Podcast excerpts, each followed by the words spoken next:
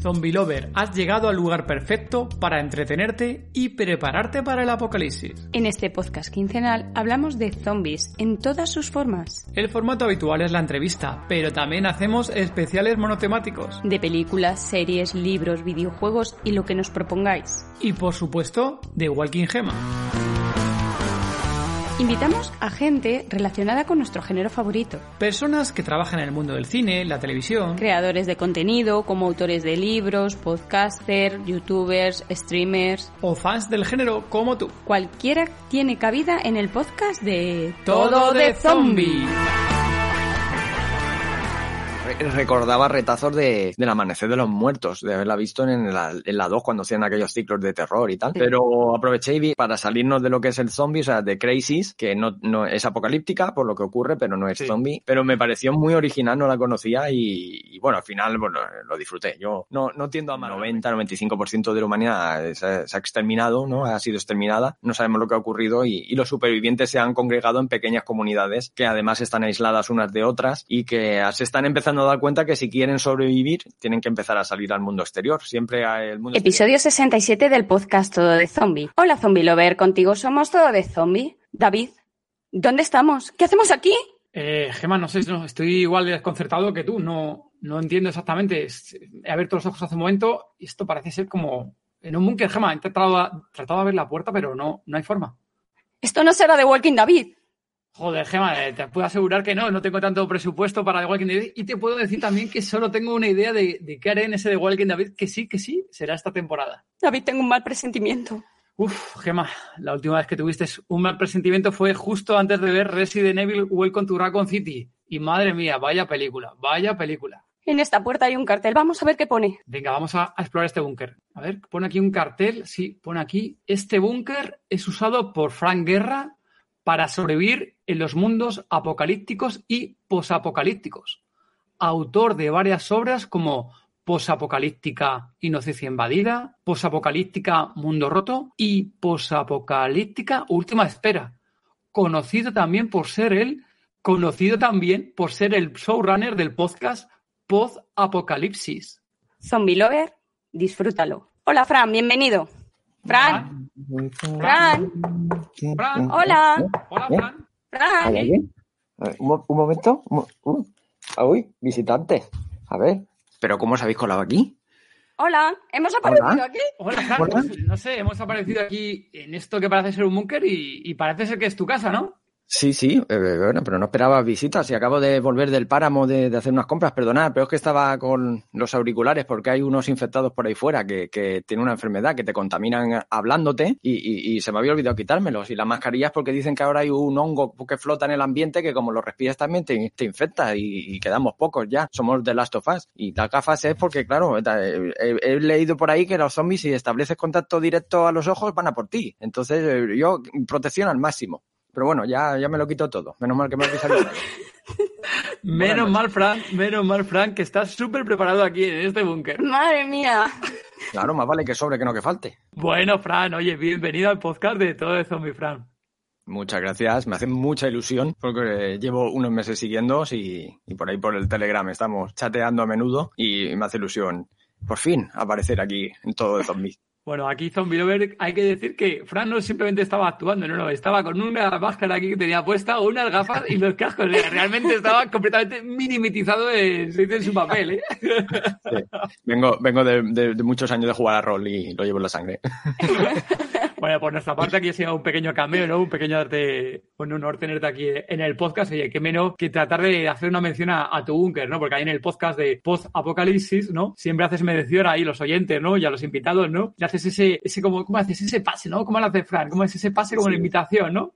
Le suelo de- decir, bueno, al principio, ahora ya no tanto, antes metía más efectos y hacía el, el efecto de, de la puerta cerrándose y tal. Y decía, bueno, ya, ahora simplemente hago la presentación de ya estamos a salvo en el búnker y depende de lo que toque esa semana, pues hago un pequeño comentario, ¿no? Ya los zombies han quedado fuera o tal, o, lo- o los hongos ya aquí no penetran, no sé qué. Y normalmente hago la broma recurrente de, de las habichuelas caducadas, de que tengo las tantas habichuelas caducadas.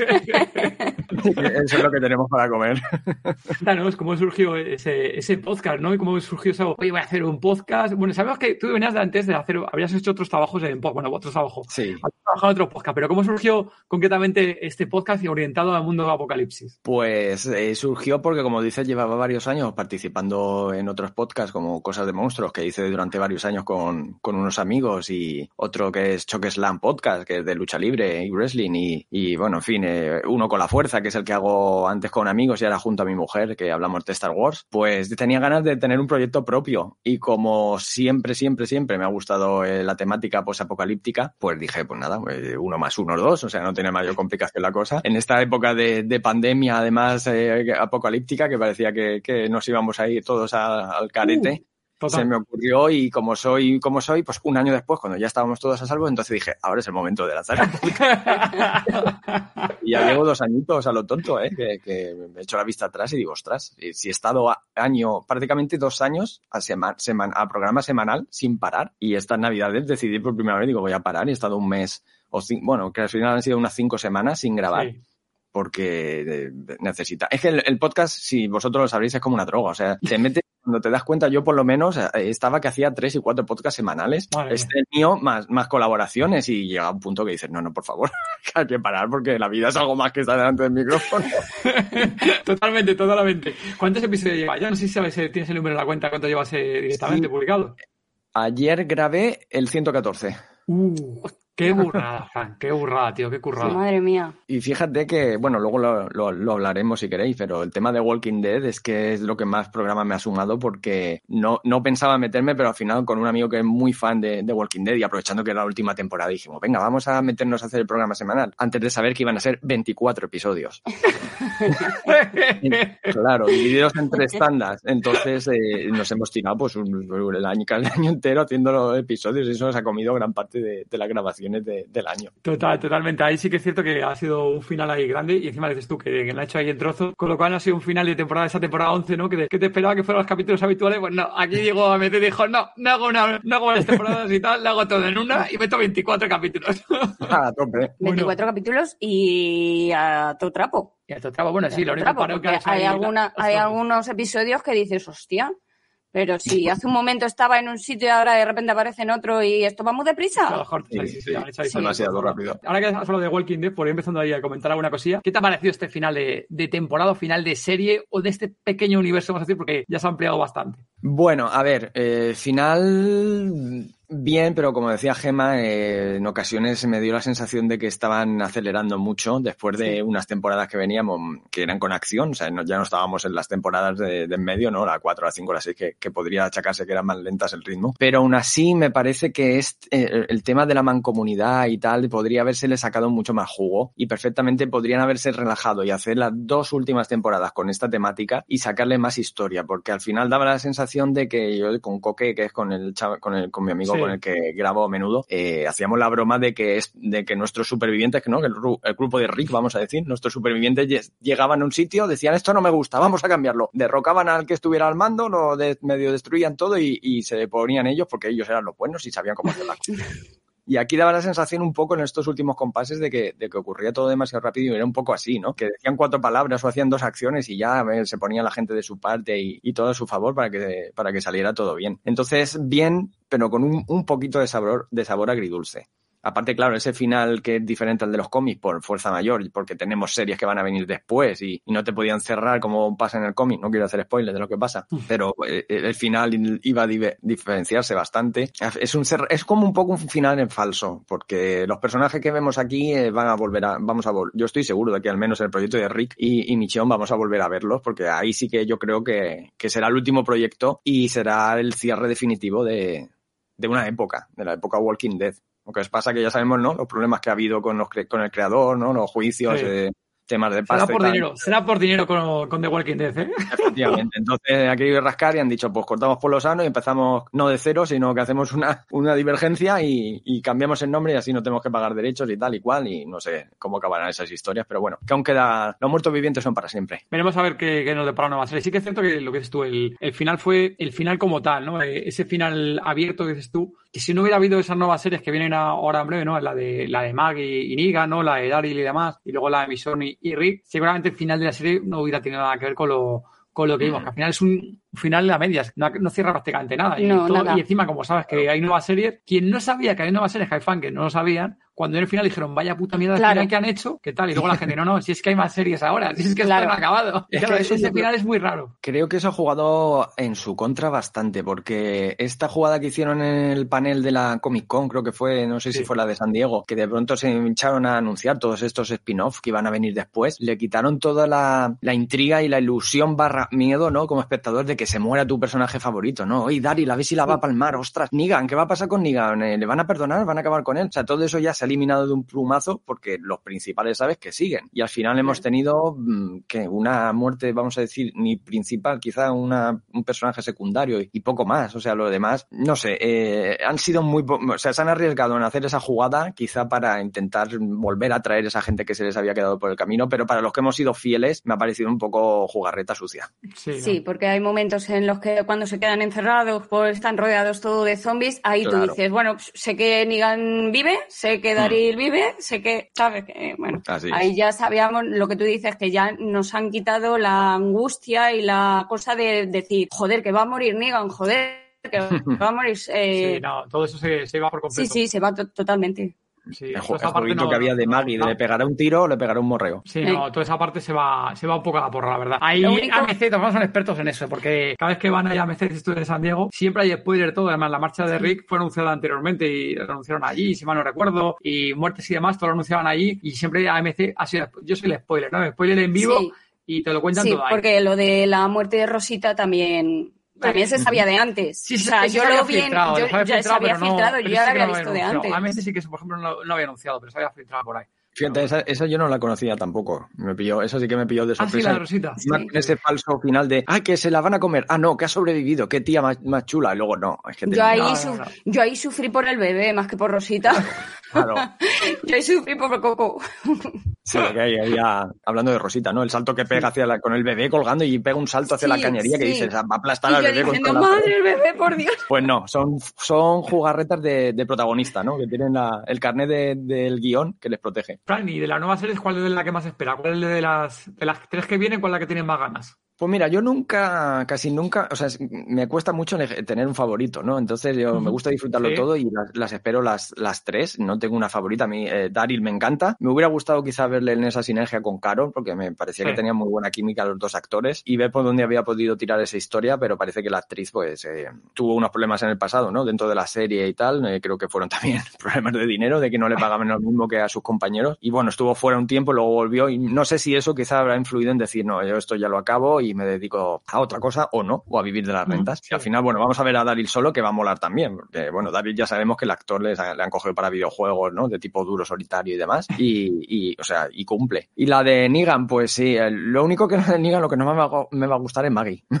Oh, no me digas no me gusta. mi querida Maggie. A mí no me gusta Maggie, no me gusta el personaje de Maggie, nada. Y me parece que, bueno, nada, pero hablando de eso, yo lo, lo voy a disfrutar igual. Y la de Rick y Michon, pues nada, a ver, después de ver esa carga Bansai de Michon hacia una horda absurda de, de zombies que dices tú, esto lo han hecho porque es tráiler y, y tenían que mostrar algo impactante, porque no tiene ningún sentido que haga eso.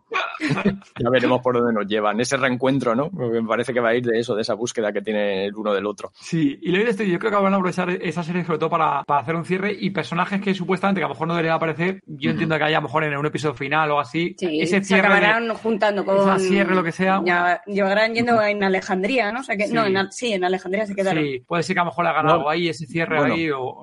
Eh, eh, al final acaba siendo el gobernador el, rey Ezequiel, gobernador de la Sí, mancomunidad. correcto. Sí, Sí, sí, sí. lo único que nuestros amigos se quedan en, en Alejandría, ¿no? Se quedan ahí Sí. viviendo en, en Alejandría, su ciudad, y el gobernador estuvo es el Ezequiel. Pero bueno, una cosa que decían siempre los fans, ¿no? Que siempre decía Daryl que te volvería con Rick para encontrar con su hija, con, con Judith y demás, y que tal y que cual, y que los encontraría, ¿no? Pues a lo mejor en esa serie que creo que al final son, supuestamente son una temporada y seis episodios, pues a lo mejor ahí sí que tenemos un final más cierre de la, de la serie. Aunque las otras series, series continúan hacia adelante en función de la audiencia, que a lo mejor más de una continuará segurísimo, vamos. La que más visos de continuidad, yo creo que la de de City of Dead, esta que van a hacer, porque como están tan apartados de los demás, que a ver qué historia se buscan para que se hayan ido tan lejos, yo creo que es la que más posibilidades tiene de perfectamente de, de, seguir. Y a ver qué nos muestran, porque ya hemos visto un, tráiler, ¿no? Que parece que va por fin, o sea, entramos en rollo Left 4 Dead de diferentes tipos de zombies. Uh, esperemos a ver qué, hay ahí. Esa evolución de zombies que parece a ver, parece a ver luego, no sé, que a veces también es muy especialista, y mostrar una cosa en el trailer, poner una cosa y luego es una mierda que a lo mejor yo que sé que es un zombie que a través de una bolsa por aquí motivo y no tiene nada que ver,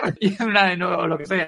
Y a ver qué explicación le dan a que 15 años hayan estado los zombies iguales en el resto de Estados Unidos y ahí en Nueva York que están mutando a saco. Bueno, eso ya viste que con, con, los franceses igual, que decían que los, los zombies rápidos estaban en Francia, ya está. Y luego los inteligentes han aparecido aquí en Estados Unidos, han aparecido también los zombies inteligentes la última temporada. O sea, veremos a ver cómo se Habían aparecido ¿eh? con anterioridad, lo que pasa es que lo dejaron aparcado. Yo no sé si es que... En la, yo creo que en la primera temporada estaban ya los zombies inteligentes. Ahí luego decían que fue como un error, que también de este del Dupo, no me acuerdo, pero el, este que había antes el productor, como que lo puso él, que tal, pero que luego no le gustó nada cuando cogió más la mano este, como se llama, Nicotero y demás, que se dijeron que eso no tenía mucho sentido y lo quitaron luego al final. O sea que no sé si fue como un error o, qué, y ahora han dicho, bueno, ahora que se han puesto de moda los zombies rápidos, yo creo que hay de Walking Dead también intenta enganchar con nueva gente, ¿no? Como gente que de fan de, otro tipo de, de, series, ¿no? De género y demás, y de otros tipos de, sagas, y yo creo que han parido estilo, ¿no? En plan de modernizar un poco más la serie. En plan de ponerlos un poco más como estamos muertos. O... Sí, algo más virales ahí, o que sean mucho más rápidos. Se puede dar un poco más de ritmo mejor a la serie. Veremos sí, porque había, ¿eh? veces, había veces que era un poquito lenta.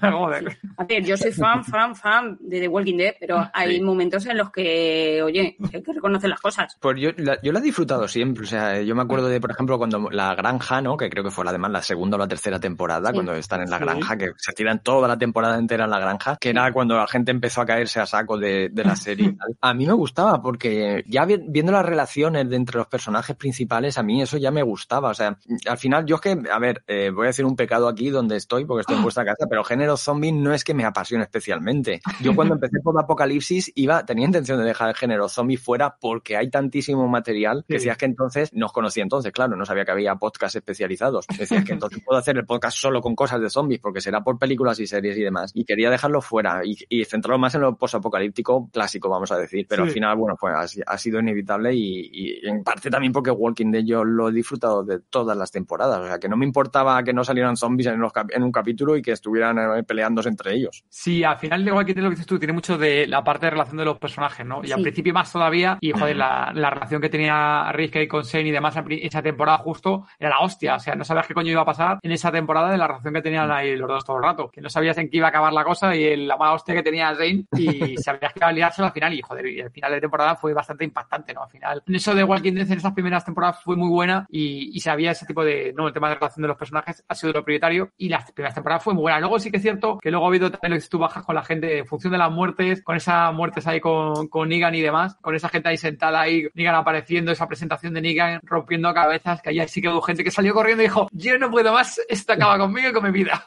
Así que esta serie tengo que dejarla porque no puedo continuar viendo esta matanza. Hay, gente que después de la muerte de Glenn no se lo perdonó a, a Negan y dejó de ver la serie, ¿eh? Y lo sé de primera mano. Y a nosotros, lo hemos hecho aquí más de una vez, nos ha costado muchísimo, muchísimo en lo siguiente, aguantar a Negan y poder reconciliarnos con el personaje. Fíjate que a ya ya estado saco ahí con los guiones, metiéndolo por el cazador, que Negan ha cambiado, fíjate qué bueno es, qué bien se porta con esto, cómo lo hace otro. Al final todos son buenos y malos porque se da apocalipsis, como ahí a con cazador, con cazador, y al final, pues mira, le hemos cogido cariño a Negan, le hemos cogido cariño al puto Negan. Sí, pero eh, es que fíjate de todas que... Formas, no me parece bien que le hayan hecho un poco así tan blandito. El lavado, tan ¿no? blandito, no.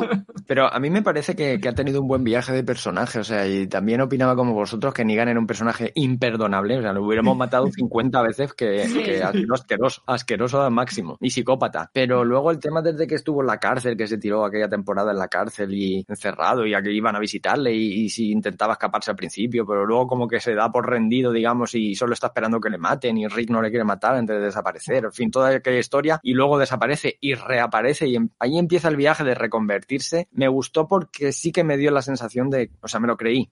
Sí. Me explico, o sea, ahí, ahí vi realmente que, que Negan estaba cambiando. Al principio pensaba, ¿es verdad o está actuando? Porque Negan uh, lo ha hecho mil veces, hacerse pasar por lo que no es. Pero al final sí que te daba una sensación de que, de que en cierto modo había cambiado y estaba un poco superado ya por las circunstancias, habían pasado también muchos años y, y había en la cárcel había tenido mucho tiempo para reflexionar y, y, me gustó el cambio que tuvo al final, así que, que veremos cómo sigue en esta serie. A ver, es que Negan es muy simbólico, ¿no? De la chupa de cuero, Lucille, todas esas cosas en cierto modo lo hemos visto dejarlo atrás y, y abandonarlo y como que abandona ese, ese personaje para volver un poquito a ser un poco más humano. Así que bueno, yo con Negan a tope por ahora.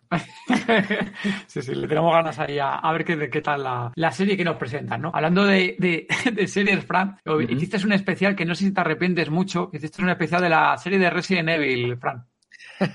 no, bueno, a ver, me arrepiento de haberla visto, ¿no? De hacer el especial. no, pero es que... Pero es que... de tiempo. Sí, y, y, o sea, dolor interno porque me hizo mucho ilusión cuando lo anunciaron porque dijo, ostras, aquí hay pasta metida. Y fíjate que creo que, al principio solo se vio un teaser que era básicamente Resident Evil en, en, pantalla y tal, como son estos que duran 10 segundos. Y yo dije, tiene buena pinta. me parece que voy a ir a tope. Y la vi y vi el primero y dije, bueno, venga, va, vamos a seguir. Y luego, ¿pero qué narices es esto? Y, y ya fue bajando un picado aquello y ya dije, no, no, o sea, decisiones absurdas todo el tiempo y un personaje que no me creía y bueno, y al final deseando que se acabara aquello. Pero aún así hiciste el especial porque yo cuando, cuando lo vi empecé a escuchar al principio digo, me partía el culo porque decía, esta serie que he visto que no tenía que haber visto, no sé qué, algo así decía, eh, como decías, eh, esto no es simplemente odio, algo así creo que decías en el, en el podcast, ¿no? Y al final es eso, ¿no? De, que, de joder, que has visto todos los episodios para ver y, demás, y dices, joder, ¿y ahora qué hago? Eh, he hecho toda esta bazofia de, por mi boca sobre la serie, hago el especial, aún hago el episodio, ¿qué hacemos con ello, no? A ver, no me gusta ser hater, ¿no? O sea, no, no me gusta ponerme a, a criticar y tal, pero es que realmente Resident Evil tenía poco, por donde cogerla. Encima, y encima, claro, yo lógicamente hablo con los colaboradores que voy a tener en el próximo programa y te digo, pues mira, a ti te ha gustado tal, porque a mí, más que nada para que haya un poco de equilibrio y tal, pero claro, que a todos había parecido una mierda de, de serie. Y dije, pues madre mía, a ver lo que sale, porque no me gusta solo decir cosas malas. Y yo siempre intento hacer abogado del diablo y buscarle detallitos que, que, estén chulos y tal, pero al final salió como salió. O sea, el tema, es que el tema, a mí me mató el tema de los perros, o sea, del, del collar del perro, la pista, o sea, esa gincana que les hace el padre en la casa absurda, pero total, total, absurdo, total. Estaba muy bien pensado, Fran. O sea, las chicas tienen que salir con prisa por patas y el padre hace una puta gincana para encontrar todo y salir. Efectivamente. ¿eh? O sea, yo, hay decisiones, yo no sé, pero tú, tú estás viendo películas de zombies, ¿no? Como es el caso que hay muchas que son serie B, serie Z y, y, las disfrutas porque son malas, pero saben que son malas, ¿no? No aspiran. Pero estas decisiones de una cosa que se supone que es una superproducción y encima con la responsabilidad de que tienes que coger material de los videojuegos, ¿no? Porque estás adaptando otro medio y, y te hacen unas cosas que dices, no sé si, si el tema precisamente que hablamos de la gincana es por decir, mira, así les recordamos que son como los puzzles que tienen que resolver en el videojuego, ¿no? Para, para seguir avanzando. Pero es que no es el mismo medio, amigo, y no va a quedar nada bien. O sea, no hay nadie que les diga esto, dale una vuelta, dale una vuelta porque el collar en el perro igual no es lo mejor. No era, no era el momento indicado, yo creo que tener ese tipo de gincanas. A lo mejor dentro del laboratorio para encontrar algo secreto, una llave en Escucha, y en el laboratorio tampoco. ¿Qué forma de entrar es esa? Sí, ultra secreto y no hay ni un, ni un guardia de seguridad en la puerta, ni no. Recuerdan dos adolescentes, dos adolescentes que además se pasan la, la, serie una echándole en cara a la otra. Es que me, has robado el novio, es que es muy fuerte, tía. Bueno, vamos a salvar el mundo, pero eso te lo guardo. Bueno, vamos a aquí, eh, la buena noche es que no hemos hecho nada, que están por aquí los mecenas hasta aquí, aquí, en el directo. Pablo, muy buenas, que están aquí acompañándonos en el directo aquí en el, en el directo que hacemos en, en YouTube con los Patreon, aquí estáis asistiendo. Hola, yo soy Ajeno al Tiempo quiero compartir con ustedes una de las últimas películas de zombies que me tocó ver. Se trata de una película coreana, ambientada, al igual que algunas de las mejores películas Z, en el interior de un centro comercial. Y su nombre es Gangnam Zombie.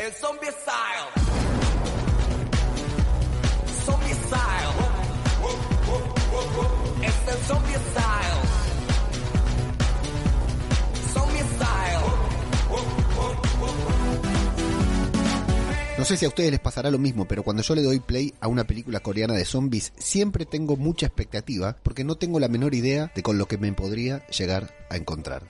Sin ningún problema podría estar frente a la próxima Train to Busan o simplemente ante una producción tan original como Estamos Muertos. Lo cierto es que Corea tiene algo muy particular con los zombies y nos da la garantía de que por lo menos al darle play a esa película veremos algo original y diferente. En este caso, sin hacer ningún spoiler, les voy a mencionar tres de los ingredientes con los que cuenta esta película y que la convierten, como les decía anteriormente, en algo bastante original. El primero son los zombies. La primera escena ya nos deja en claro frente a qué tipo de zombies nos enfrentamos. Son violentos, agresivos, rápidos y a lo largo de la película también vamos a conocer algunas otras características que les agregan para que la infección no sea la misma que ya estamos acostumbrados a ver. El segundo ingrediente son las artes marciales más precisamente el taekwondo. A mí me gustan mucho las artes marciales y no resulta para nada habitual en el cine y en la televisión ver a supervivientes enfrentándose a los zombies a golpe de apchagi, yopchagi, doliopchagi y otros movimientos característicos del taekwondo. Esto es porque el protagonista justamente pertenece al equipo nacional y bueno, si sabemos artes marciales y estamos en un apocalipsis zombie, más vale que empecemos a utilizar patadas también, ¿verdad? Y el tercer ingrediente son los youtubers. Sí, tal como lo escuchás, porque la película transcurre alrededor de unas personas que intentan dedicarse de manera profesional a generar contenido para su canal de YouTube cuando estalla el apocalipsis, algo con lo que inevitablemente me resulta imposible no sentirme identificado.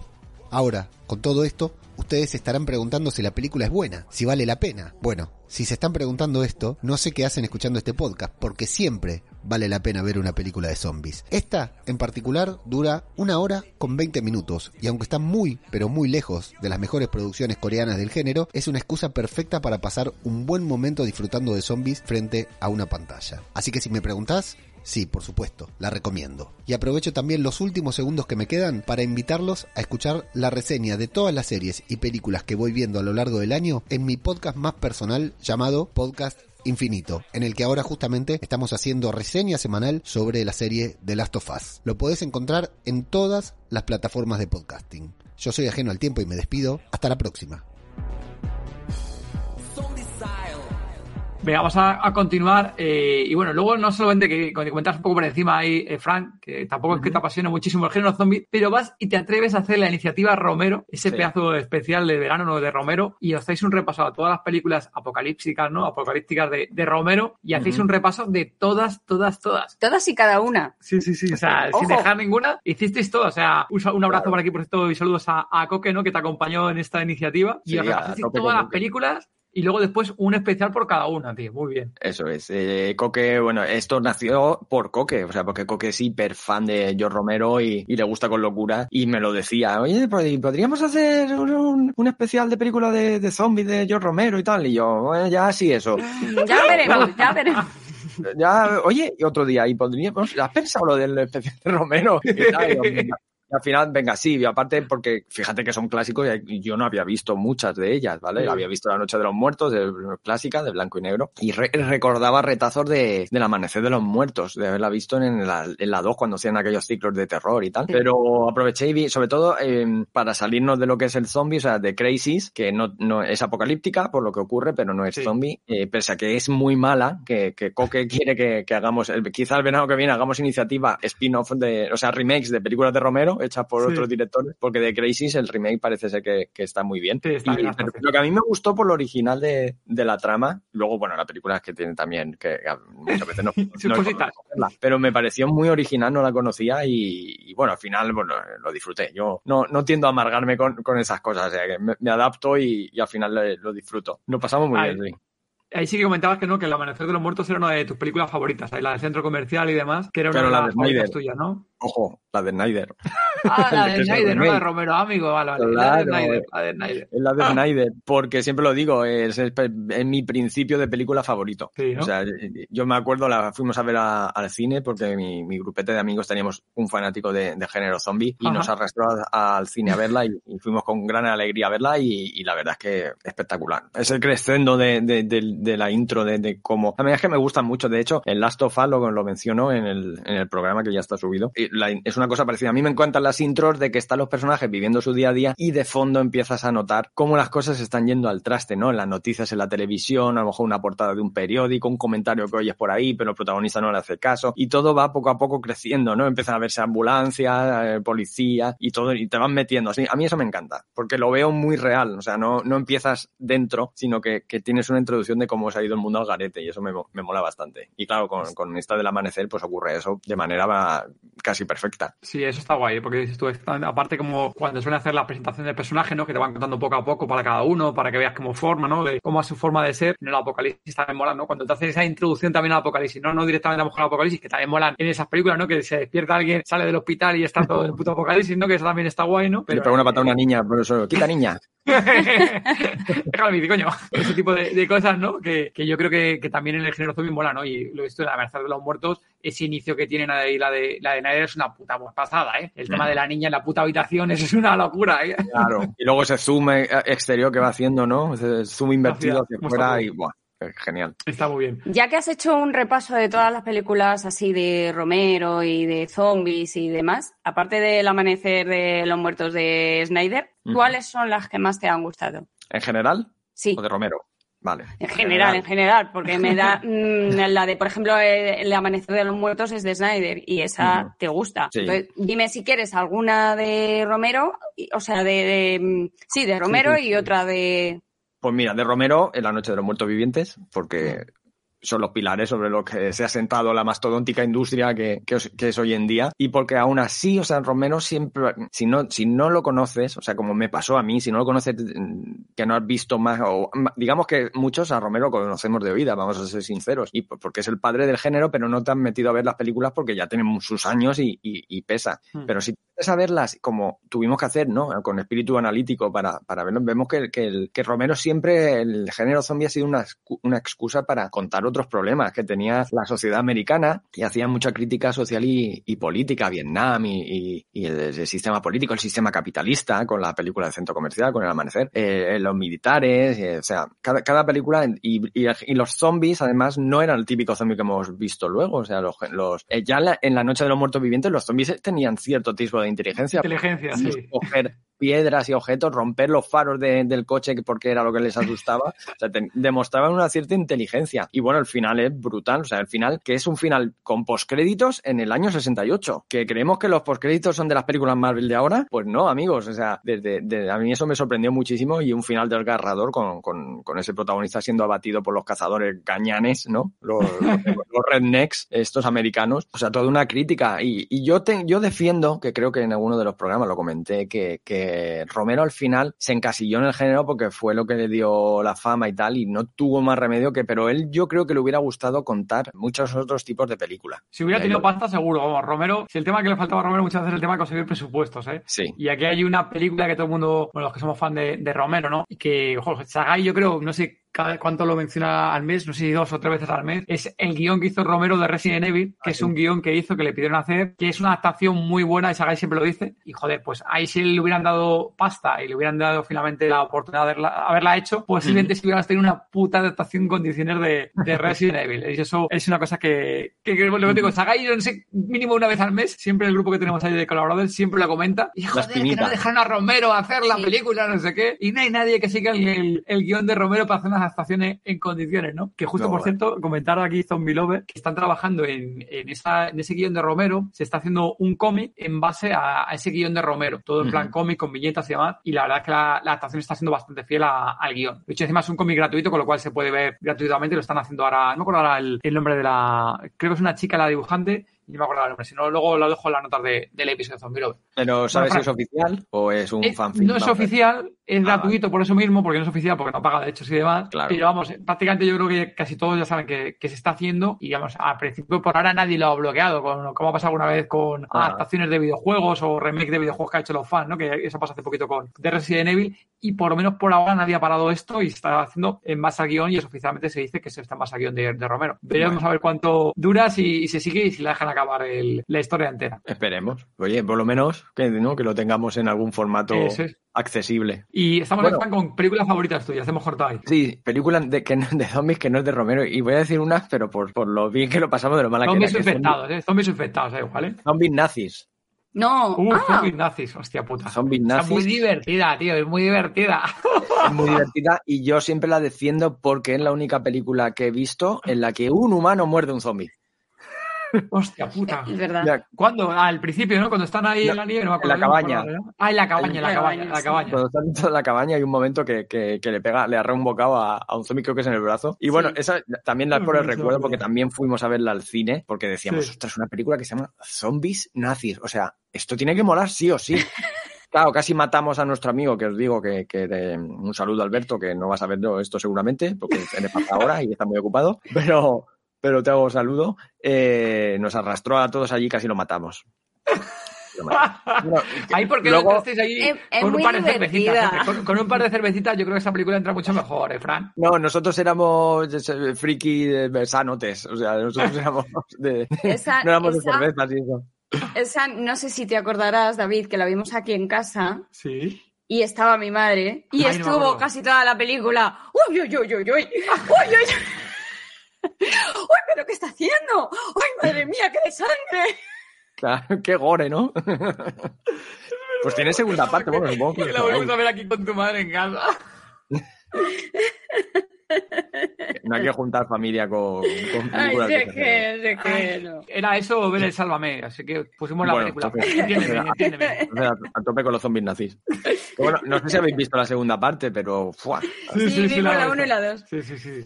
La- a ver, la uno es la de la cabaña, la que están ahí con la pareja. Sí. Y la segunda, si me recuerdo, es la de la ciudad, ¿no? La segunda es la de la ciudad. Creo recordar que es la de la nieve también, que hay un deshielo y empiezan a despertar y... Sí, Creo que sí. es, es en la 2 en la que hay un, un zombie La que le muerde de la cabaña.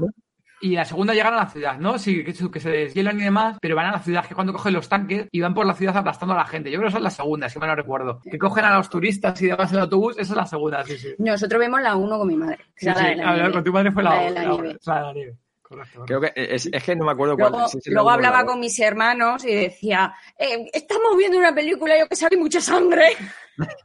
Que no sé ni de qué es. ¿Es en, ¿Es en la 1 o es en la 2 cuando sale? Hay un zombie, creo, que le muerde los huevos a uno. Hostia, no me acuerdo. Ay, tío. no me acuerdo. Que sale de la nieve, surge de, de la nieve era en la uno. cabeza y Esa yo, esa yo creo que de la, esa, esa yo creo que de la 1. Sí, no me acuerdo. yo, Esa, esa me acuerdo ahora. Está muy loca. A mí esa película me, me mola porque son muy divertidas. Y luego que los zombies están bien hechos. Y luego hay películas cutres y divertidas que encima los zombies están mal hechos, pero estos zombies están guay, oye. Están bastante chulos los, los zombies. A mí eso me moló. O sea, Zombie Nazi es una de tus favoritas. El amanecer de, de los muertos de Snyder y Zombie Nazi, ¿no, Fran? Y luego, bueno, eh, 28 días después también Uh, me gustó sí. mucho en su momento cuando, cuando lo estreno. También la vi en el cine y, y bastante divertida porque ya te- ahí fuimos eh, solo Alberto y yo y, y estábamos como, estaba la, la sala tranquila y estábamos los dos comentando. Ahí no, lo disfrutaba mucho porque estábamos comentando lo que haríamos nosotros en esa situación, ¿no? Uh. Ah, pues yo iría por aquí, no sé qué, ya tal. Entonces íbamos comentando y lo pasamos muy bien viéndola. Qué bueno, eso también mola ahí, ahí comentando un poquillo. Y luego, bueno, tú tienes ahí, has tenido también otros podcasts y has hecho otras cositas anteriormente de post-apocalipsis. Y una de ellas que también te mola, y voy a decir aquí un par de nombres que tengo aquí apuntados: King Kong, Gamera, Godzilla, Batalla de los Simios Gigantes. No sé si, si te suenan Sí. estos nombres de algo, Fran. Y, y sus genes cimbreantes. Sí, sí, sí. Eso fue Cosas de Monstruos, eh, un proyecto en el que he estado cinco años y, y la verdad que mm, he disfrutado todos y cada uno de los programas porque era un programa eh, de Kaijus, ¿no? Tratábamos películas de Kaiju, siempre el nexo común de monstruos gigantes o no tan gigantes porque en los últimos tiempos ya llegamos a hacer la pequeña tienda de los horrores y cosas así que ya empezábamos con el cachondeo de dónde está el límite para que se considere un monstruo gigante. O sea, a partir de dos metros ya, ya vale, ya es gigante eso. Y era muy, pasábamos bomba, sobre todo los primeros tiempos. Eh, eh, fíjate que el podcast empezó como, bueno, un proyecto personal de, de mi amigo Marco que, que mm, se le ocurrió reunirnos a un grupete y, y decirnos, oye, estoy pensando en hacer, más que nada porque él mismo como, como excusa, digamos, para ver esas películas que, que de otra forma igual no vería. Y, y dijimos que sí varios y allí que nos embarcamos y en principio iba a ser serio. Si tú escuchas el primero, que está dedicado a, a Godzilla del 54, ¿no? La película fundacional. Estábamos todos ahí súper serios. Además, contábamos con Octavio, que era en el programa es el erudito Octavio, porque cada uno teníamos nuestro rol, digamos, porque era el que más sabía de, de- del tema y era todo muy serio, todos ahí y tal. Y a partir del segundo, el tercero, el cuarto, o sea, empezó a desmadrarse la cosa. Yo es que tengo una vena de cachondeo que no me la puedo aguantar. Soy muy mordaz y hago comentarios mientras que el otro está hablando y tal, y tiro pullitas y no sé qué. Y se empezó a desarrollar ahí. O sea, Octavio era muy serio hasta que un día dijo, no sé qué estábamos diciendo en uno de los programas, que sí, no sé qué, no sé cuántos, el monstruo de las escamas. Y suelta Octavio. Mmm, escamas. Y empezamos todos ja, ja, ja, a reírnos porque era la primera vez que Octavio dejaba de ser serio y decía un, un- un- La broma. Sí, un comentario de cachondeo y a partir de ahí yo teníamos la broma de que habíamos roto a Octavio, porque a partir de entonces ya se soltó, empezó a, ¿no? Como a sentirse más cómodo y más en confianza con nosotros y, ya los programas fueron, buah, eran una maravilla. Y ya te digo, de ahí estuvimos, eh, estuve cinco años. Ahora el programa sigue, pero ya no estoy yo ni, ni está Marco. A ver, joder, fíjate, hasta el propio creador, no fundador del, del podcast lo ha dejando, ¿no? Ya ha dejado el, o sea, ya ha dejado el programa como tal, lo ha dejado heredado, ¿no? Pero lo ha traspasado y él no está y lo sigue llevando a otra persona. Eso es. Oye, Frank, y aquí estamos hablando mucho de podcast y demás, pero tú, tú eres escritor. ¿O qué? Frank, cuéntanos. Pretendo, pretendo ser. Hago mis pinitos, mamá. Pues sí, eh, siempre he tenido la, bueno, típico, el típico tópico, ¿no? Del escritor de, yo siempre me ha gustado contar historias y, y, y, no, bueno, cuando empezó esta era de internet y empezaron los foros y, y, estos proyectos online y revistas y tal, y nació la editorial No Solo Rol. Primero empezó como un fancineo electrónico, que tenía una revista y yo como siempre he sido rolero desde los 13 años. Fue una época que yo ahí no tenía grupo y, necesitaba, yo siempre he necesitado jugar a rol y tal y lo descubrí y me lancé y le pedían por colaboradores, empecé con ellos y les mandé una cosa, le gustó, empecé a publicar con ellos, era una revista mensual y luego pasé a ser uno de los editores, o sea, yo, o sea, aparte de hacer, leía lo que hacían los colaboradores, le, lo repasaba, ¿no? Le daba el visto bueno y lo, lo arreglábamos, ¿no? Lo maquetábamos y, y, lo subíamos a la revista. Luego cuando se consolidaron como editorial, ya como empresa, me, me dijeron que si quería, tenía interés en publicar con ellos y tal, y, y ahí empecé y de vez en cuando pues he ido, he ido trabajando con ellos a lo largo de los años. A ver, cuéntanos así, ¿qué horas has escrito, Fran? Bueno, pues con ellos el la primera fue un one shot de un juego que se llamaba Slang, que era un juego de, de, eh, basado en Los Ángeles de los años 90, eh, si mal no recuerdo, de las bandas callejeras, que estaban los, los Blood y los y la otra banda, las dos bandas mayoritarias que había reales, ¿no? Que existieron de verdad eh, en Los Ángeles y era su mundo, ¿no? Es un mundo criminal de, de Los Ángeles. Y para, para Slang escribí dos historietas, era Proceso Oscuro fue la primera y la segunda Oro en Plomo.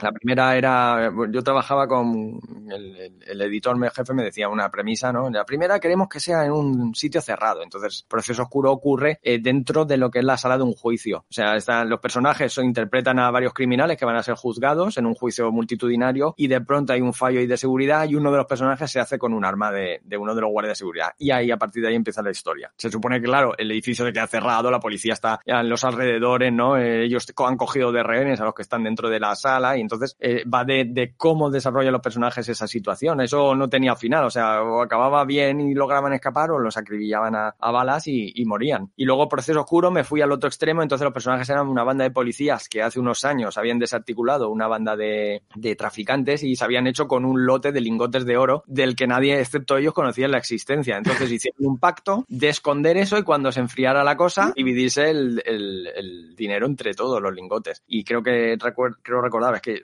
estoy hablando de año 2006-2008 cuando lo escribí, que eran cinco años después o diez años después, eh, cuando vuelven en cierto modo a reunirse, no todos, eh, alguno ha faltado por el camino y entonces eh, pues un poco el misterio de que el oro ha desaparecido y qué ha pasado con el oro y si se echan las culpas unos a otros, eh, en fin, de, tensión creciente quise hacerlo. Luego hice el Maizal, que es una historia de terror, digamos de psico-killer podríamos decir, porque era una idea que tenía el editor, pero dice, mira, tengo esta idea pero no tengo tiempo para desarrollarla, te la paso y le echas un vistazo, venga, vale. Y de hecho es uno de los que más contento estuve de cómo acabó. Y luego ya a partir de eso dije, mira, tengo este proyecto, quiero hacer mi propio juego de rol con casinos y furcias. Eh, pues, posapocalíptico, ¿qué, qué, ¿qué, os parece tal? Y me dijo Manu, venga, tira para adelante. Eh, hazlo, nos lo presentas y a ver. Y ahí nació Postapocalíptica Última Espera, como un one shot en el que presentaba el mundo, pero vamos, que era una aventura. Y luego ya como, pues, como ese gustó y dije, ¿y si hago el juego de rol, el libro básico, vamos a decir? Y dijeron, venga, vale, y me lo casqué entero, el libro yo solo, y estuve un año y medio, entre unas cosas y otras,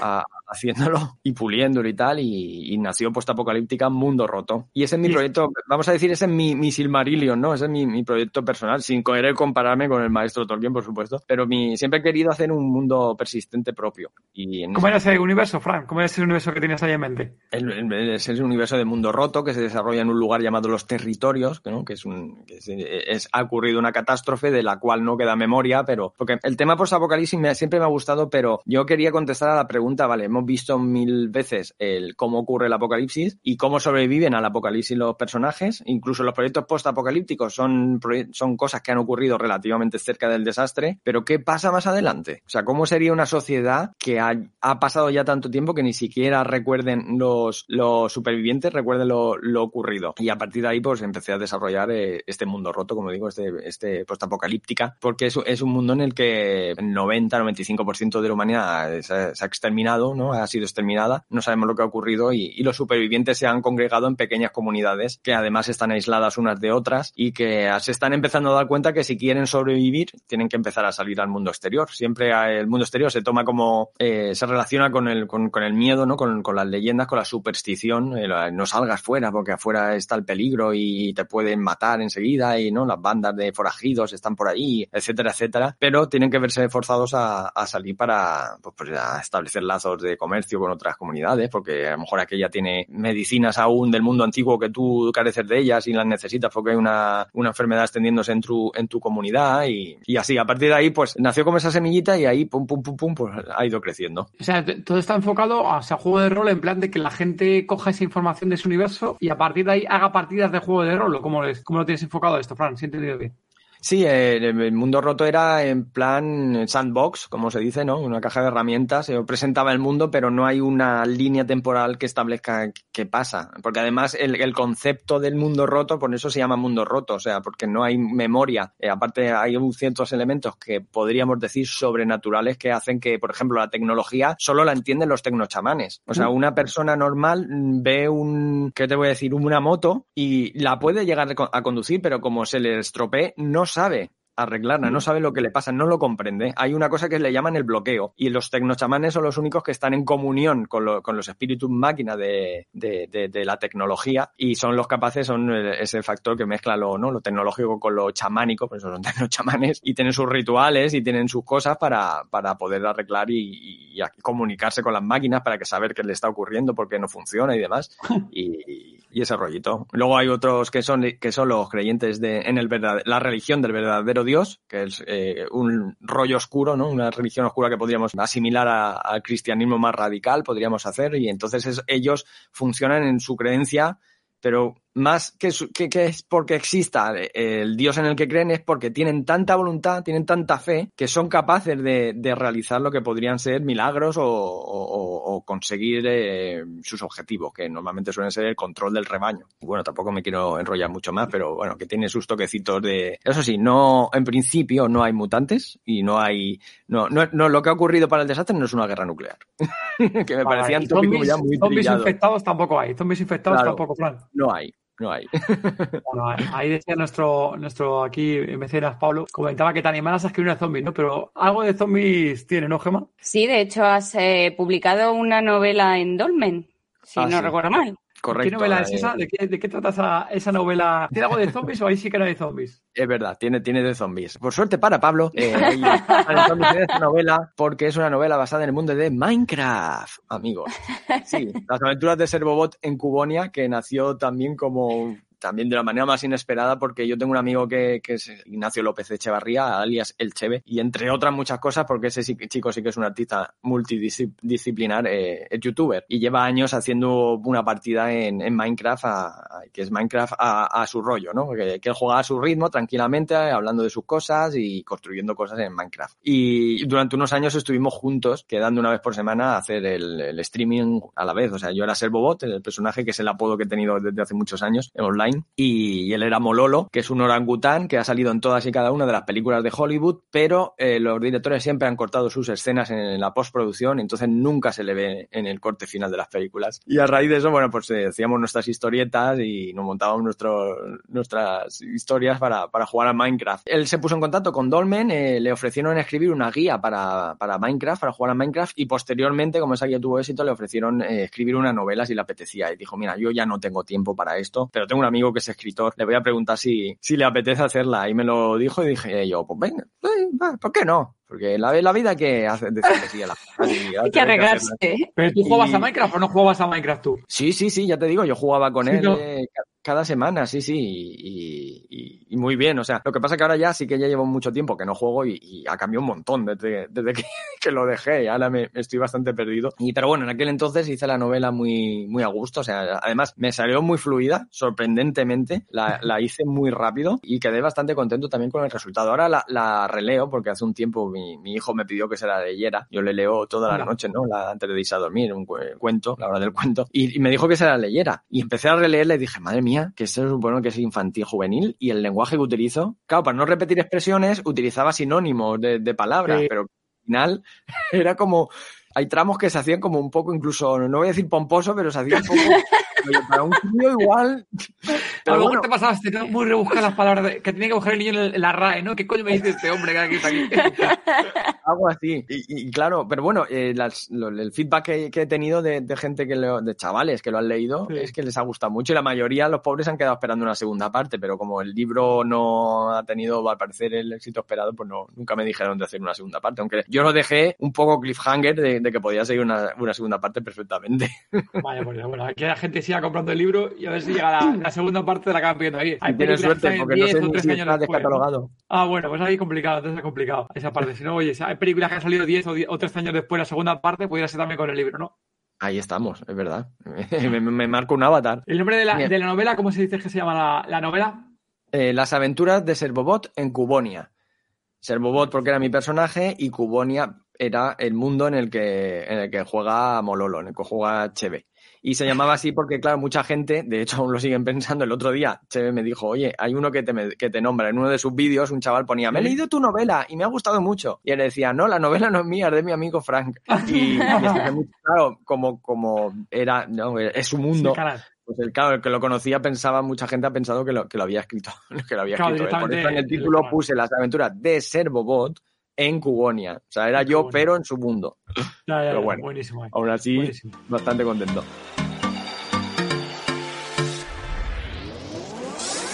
Zombie Lover, esperamos que estés disfrutando del episodio tanto como nosotros en grabarlo. ¿Te gusta la literatura zombie? ¿Te pierdes por una buena historia de infectados? Si es así, pásate por tododezombie.com barra libros y conoce todas o prácticamente todas, las obras del género zombie. En gran parte gracias a nuestro mecenas Pablo, que ha subido un montón de libros. Continuamos con el podcast.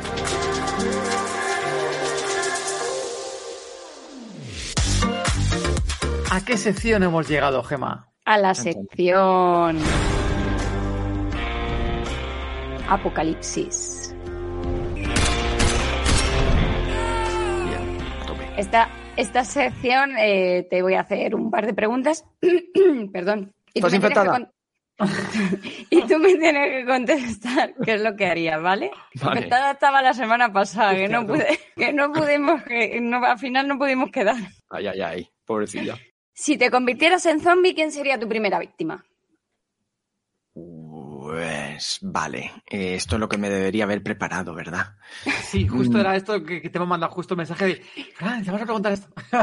no, no, no. Pues no, lo digo porque, claro, he oído programas vuestros y, hacéis esta sección, es cierto. Probablemente me, me, infectaría en mi trabajo, que, a ver, soy cartero, entonces, claro, me infectaría en la calle, en el reparto, y probablemente sería un zombie cartero muy majo y, iría infectando a toda la gente de, mi reparto, de mi recorrido. O sea que yo probablemente sería un vector alfa de, de la infección zombie y seguramente algún cliente sería el que se llevaría el primer bocado. ¿Algún cliente en particular de tu sección? ¿Alguna casa en particular que tengas ahí en mente? Casi sí que sí, le infectarías por los paquetes pesados que siempre te hace subir, te hace subir andando. cinco pisos, cinco, pisos ahí cargados los de Adidas. Los Sin ascensor. Como, yo digo, que nadie se me ofenda, los tontos de, Adidas, de, los Adidas, porque llegan cajas de, Adidas que se ve que hacen ofertas online de vez en cuando y hay gente que se hincha a comprar zapatillas y hay gente que te llevas una caja y al día siguiente llega otra y a los dos días otra y dices, pero ¿cuántas zapatillas necesitas? Algún quinto piso sin ascensor quizás sí que le agarraría un bocado por hacerme subir. Sí, ¿verdad? Cuando llegue el apocalipsis zombie, que llegará. ¿Qué tres cosas no te faltarían? Sin contar ni comida, ni bebida, ni personas. ¿Qué no me faltaría? Vale. Mm. Eh, libros. libros, porque si no sería un apocalipsis muy, muy triste para mí. Supongo que también música, ¿vale? Para esos momentos de que estaría solo me a solas en mi refugio, como estamos ahora, y me pego mis bailoteos cuando nadie me ve. Y qué tercera cosa, pues algún medio para poder escribir creo yo. O sea, todo un poquito relacionado, pero. Una Olivetti. Una Olivetti ahí. Chiqui, chiqui, chiqui, chiqui. chiqui, chiqui, chiqui. También, se me ha atascado otra vez, maldita sea. Pues tendrías que el, el, cartuchito de tinta tendrías que comprar, ¿eh? Tendrías que tener con cartucho de tinta que si no se va a la mierda. Y, Tipex, y Tipex, porque ahí te equivocas y. y Tipex importante. Acuérdate que no podrías hacer copias, así, te quedas sin copias, ¿eh? Has pedido una persona. Bueno, no pasa nada. Y saldría con mi manuscrito y, o sea, con mi, con mi, con mi escrito en la mano a buscar supervivientes a leérselo y que luego ellos lo copiaran y así. En tu sección de reparto. Eso es. Zombie. Zombie, eh, léete esto.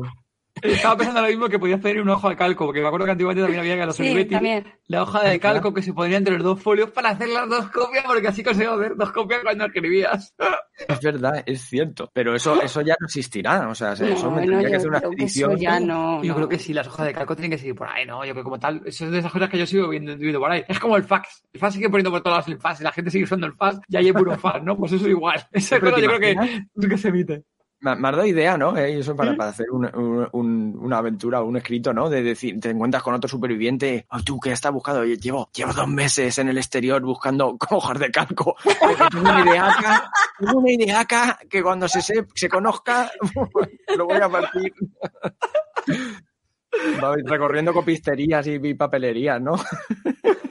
Pues todo es posible, todo es posible en un mundo apocalíptico o posapocalíptico, ¿eh, Frank? Claro.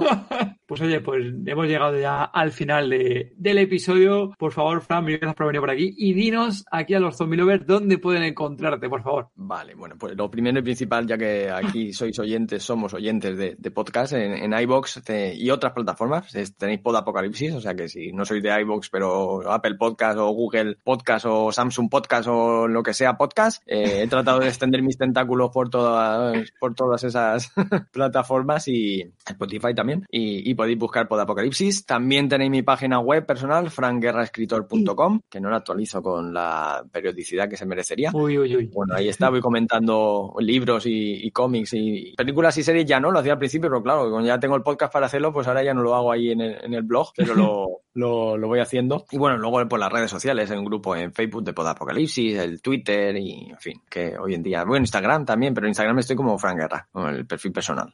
Muy bien, Fran, pues nada, mil gracias por haberte pasado por aquí por el podcast y un fuerte abrazo, Fran. un abrazo. Muchas, gracias. Hasta la próxima. Vamos a intercambiar las balas por las, por las latas de comida ahora, sí, Ahora a ver si nos deja pasar aquí al búnker, que hace frío jodido, nos deja aquí la puerta y, todavía no nos deja ni entrar, ¿eh? Y aquí se puede entrar fresquito por abajo de la puerta, ¿eh? ahora, ahora hacemos el, el intercambio. Disponéis de las notas del episodio en todezombie.com si queréis hablar con nosotros o con el resto de zombie lovers, uniros al grupo de Telegram. Es totalmente gratuito. Podéis encontrarnos como Todo de Zombie. Muchas gracias por habernos escuchado. Gracias por vuestro apoyo en Patreon, vuestros comentarios en iVoox y vuestras 5 estrellas en Apple Podcast y Spotify. Y sobre todo por apoyar este género. Adiós. Chao.